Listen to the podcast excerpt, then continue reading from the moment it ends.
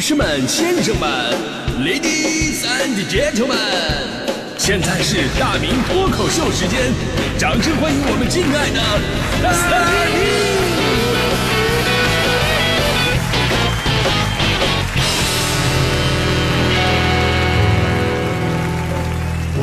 好，欢迎各位来到今天的大明脱口秀，我是大明啊。其实关于假货的话题，咱们以前聊过很多次，而且总结出来了，假货呢是成长的必经之路，对吧？最开始呢，企业为了生产都是靠模仿啊、山寨起家的，为了能有销路啊，也会蹭一些品牌的热度，呃，于是呢，诞生了一批什么康帅夫啊、雷碧呀、周家牌呀、百事可乐呀，价格便宜、量又足，除了不好用，一点毛病都没有。现在完全不一样了啊！现在有的山寨，你看那个山寨产品，那做的比正品质量还要好，你到哪说理去，对吧？其实反过来说呢，假货何尝又不是消费者的成长之路呢？最开始大家伙都贪便宜啊，觉得这个卖的便宜，有的时候明知道它是假的，你也想去买一点尝试尝试，好不好用啊都无所谓啊，能用就行，毕竟便宜嘛，对吧？也是因为咱们当年没什么钱。我说个真事儿啊，我说个真事儿，你别看我现在我是个直男。那当年啊，谁还不是一个痴情少年啊？啊，我有过有一件这这辈子说出来都能让人感觉荡气回肠的爱情故事。就当年我跟我的初恋是是这么说的：说以后每年的恋爱纪念日，我都会送给你一枚戒指，或金或银或者玉啊，从你右手的无名指啊，也不是右手无名指，应该是右手的小拇指开始戴，啊，开始戴，一直戴戴戴往左边戴，等到第九年的时候。正好是你左手的无名指，但到那一天，我就会拿着一枚钻戒，我来娶你。后来我的初恋真的非常感动啊，然后开始了我们八年的恋爱长跑。您猜对了，我们的爱情在第八年戛然而止。非常遗憾，就差最后那一步了。最后呢，我只带走了一份回忆，他比我强点他除了回忆，起码还成为了指环王。啊，正所谓睹物思人嘛。最后他在长春的那个湖边上。思索良久，决定要忘记一切，重新开始，忍痛把我送他那个八枚戒指扔到了湖里边，瞬间感觉就释然了，只剩下夕阳的余晖，照映在飘在湖面上的八枚戒指上面，随波起伏，闪闪发光啊！以后我打算写本书，就叫《八戒传奇》。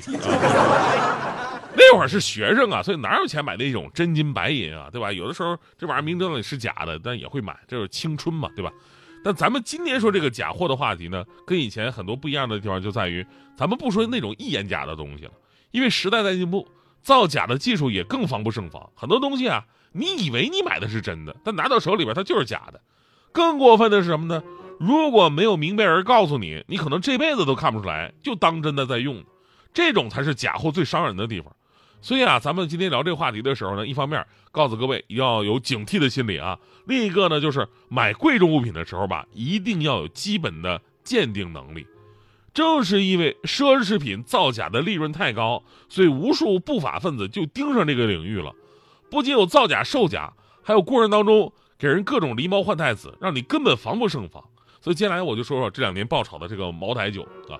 收音机前肯定有朋友喝过茅台啊，咱们都知道，茅台酒啊算是造假的一个重灾区了啊。有些朋友经常喝，也掌握了一些辨别真假茅台的方法。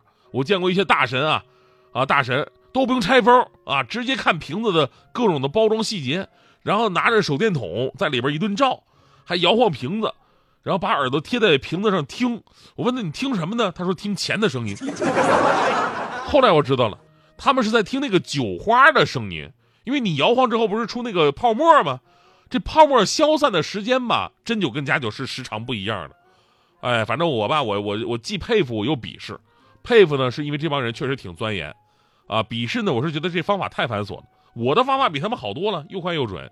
鉴别真假茅台的方法其实特别简单，你就拿着酒到楼下那个高价回收烟酒的地方，你给他们，他们咔一下子把钱给你拿出来了，说老弟卖我吧，这是真酒啊。只要他们能给你真钱，那假酒它也是真酒。对啊，当然了，咱们说这个头头是道啊，但是实操还是挺难的。你看昨天这个新闻真的是让人挺震撼的，说最近呢在山东济南，高先生报警说自己带去饭店的茅台呀被人给调包了，饭店服务员马某跟王某很快被抓获。据了解呢，这俩人多次趁着客人不注意进行调包，一共替换了十八瓶茅台酒。最重要的是，十八瓶茅台酒啊，期间没有一个人喝出来就说这酒不对劲儿，都当正常喝呢。而且一模一样的事儿时有发生。我记得之前咱们还说过一个新闻，呃，也是今年说温州的一位也是姓高的先生，在一个酒店跟朋友聚餐，带了一瓶2014年的飞天茅台交给服务员保管。之后呢，高先生在座位上无意当中就发现这个服务员吧，把什么东西就藏在了衣服下边，这动作特别快啊。然后呢，他赶紧呢就跑上去查看，结果发现服务员衣服里藏的正是之前自己带的那瓶2014年的茅台酒。但是奇怪是什么呢？奇怪的是，此时饭桌上明明也放着一瓶茅台酒啊，很明显就是被调包了。而且这个更厉害，刚才那是调包了十八瓶，这几个服务员呢是连续调包了二十九瓶飞天茅台，而一样的是，这些客人也都没喝出来。最后发现呢，还是因为眼神好，看到他们藏东西了。这但凡是之前喝了点酒，这眼神再恍惚一点，真的也就看不出来了。这种新闻特别多，所以真的，一方面我们建议大家呢，呃，带茅台这种假货重灾区的这种酒水吧，一定要把它呢放到自己的手里边，不能离开自己的视线。要么你做好标记，能一眼就看得出来。另外一方面呢，我们得重新认识这些假货了。说现在这些假货吧，不是一眼假的时代了。咱们还说酒，以前假酒你说怎么做呀？以前假酒低成本的酒精啊，甚至是工业酒精啊，再兑上点香精啊，加上水啊，就是一瓶洋酒了。成本五块钱啊，酒吧里边直接人家卖五百。那葡萄酒好一点是国内灌装贴外国的酒标，差一点的也就是直接勾兑出来的酒精加色素，对吧？但是那会儿放酒吧里边，为什么那么多人还是喝呀？对吧？因为你喝不出来。酒吧的喝法，一瓶威士忌兑五瓶冰红茶，一瓶葡萄酒兑三瓶雪碧，你能喝出来啥呀？喝完你只会说，哎，这酒真好，这酒真甜啊。但是你只要纯饮的话，纯饮。你只要喝过一次真酒，你再喝那些东西，你立马就知道它有多假了。但现在真不一样，现在真不一样，真酒炒的那么高，假酒也敢在里边下成本啊！你炒到三千一瓶，我成本就算加到一百块钱，我也能赚你三十倍。咱就说这个高仿假茅台，瓶子、包装全套都是真的，就咱们这水平根本看不出来，那就喝呗。啊，你觉得自己喝过几次茅台有经验？但是人家这假酒里边呢，也是用茅台或者一些高端酱香型白酒给兑的，喝到嘴里吧，你味儿差不太多，基本上都是一股大酱汤那味儿，那种什么余韵呐、回甘呐，甚至意识流上的一种细微末节的东西吧，只有专业的品酒师才能察觉，甚至可以这么说，它除了不是茅台，其他一点毛病没有。而说到意识流呢，让我想起，让我想起就是当年很有意思一个实验啊，这也是知识点，说当时外国人也纳闷啊，纳闷。说八二年的拉菲就那么好贵，真的那么好喝吗？啊，动不动就八二年拉菲。其实八二年拉菲全世界一共就量产了二十多万瓶，但直到现在全世界应该有消费了两千多万瓶了。可见假酒多么泛滥啊！所以人们就好奇，八二年的拉菲真的有那么好喝吗？跟普通的葡萄酒有什么差距呢？当时耶鲁大学教授保罗布鲁姆呢，在演讲当中啊，就说到了一个实验，实验人员让这个品酒人呢躺在核磁共振成像的机器里边。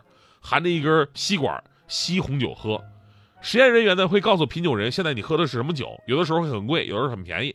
同时用仪器对大脑成像来监督味觉体验。这实验的结果很有意思，只要是实验人员告诉品酒人你现在喝的是好酒，品酒人的大脑就会反映出，哎，这酒他喝起来确实不错。哪怕呢，其实他喝的是普通的酒，他也觉得很好喝。但是如果你告诉他你现在喝的酒真的很烂很烂的。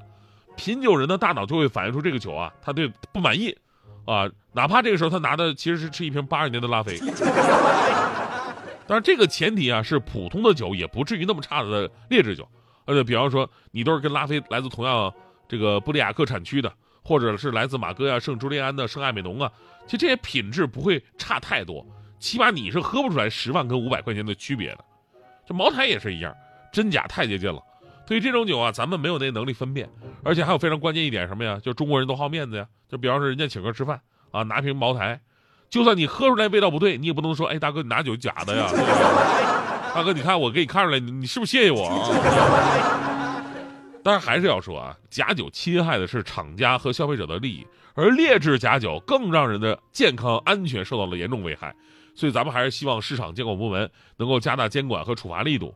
而我们消费者本身呢，在提升鉴定能力同时，要回归理性消费。其实我一直认为啊，找自己喜欢的平价酒，这种乐趣远远高于那些喝知名又贵价的高端酒，啊，穷人就是这么多借口。反正最后还是要说，这年头啊，假货重灾区还是挺多的，不光是酒，大家伙一定要谨慎。呃，前不久我在那个古玩城，我买了一块那个精品的和田玉，我觉得吧，凭我多年的经验跟眼光，这玩意儿准没跑。后来呢，我找一专家帮忙我鉴定了一下，结果发现假货，假的。当时这种感觉呢，这心一下荡到谷底，特别令人心寒，对吧？因为一方面呢，是我眼光我觉得一直没问题；另外，当时商家跟我这个称兄道弟的，拍着胸脯信誓旦旦保证是真品。哎呀，我当时我真的相信他了，所以这种感觉就荡了，就是世风日下，人心不古。所以我打算我一会儿下了节目，我就找那骗子，我不知道我那十块钱我能不能要回来。我现在骗子真是太多了。